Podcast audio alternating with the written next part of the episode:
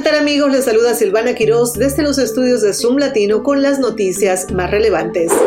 El ex líder de los Proud Boys, Henry Enrique Tarrio, y otros tres miembros del grupo extremista fueron declarados culpables el jueves de conspiración sediciosa en el ataque al Capitolio de los Estados Unidos el 6 de enero del 2021. Un jurado deliberó durante siete días en Washington antes de encontrar a Tarrio de 29 años y a otros tres miembros culpables de 31 de los 46 casos. El jurado emitió veredictos de no culpabilidad en cuatro cargos y volvió a deliberar en los 11 restantes. El resultado fue otra victoria decisiva para el Departamento de Justicia en el último de los tres juicios por conspiración sediciosa celebrados después de lo que llamó un acto histórico de terrorismo doméstico.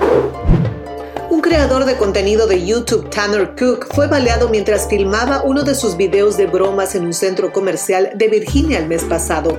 Cook testificó en el juicio que reconoció al oficial de policía que lo encontró herido. Él y su equipo abordaron a Alan Colley en la zona de comida del centro comercial, grabando una broma mientras dos personas más lo filmaban desde lejos.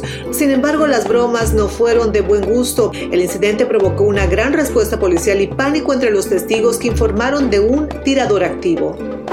El 11 de mayo, la administración de Biden pondrá fin a la polémica política pandémica del título 42, que fue invocada durante la administración de Trump para prevenir la propagación de COVID-19 y evitar que las autoridades fronterizas mantengan a los inmigrantes en lugares de congestión. Desde que se mantuvo la regla de Trump, las autoridades de migración han devuelto rápidamente a más de 2,8 millones de inmigrantes y solicitantes de asilo.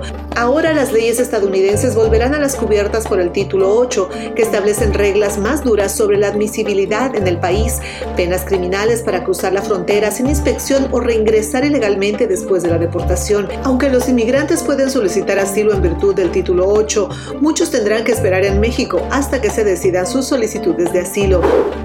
Y de esta manera llegaron las noticias más relevantes del momento gracias a sublatino.com. Soy Silvana Quiroz y los invito a continuar en sintonía de you.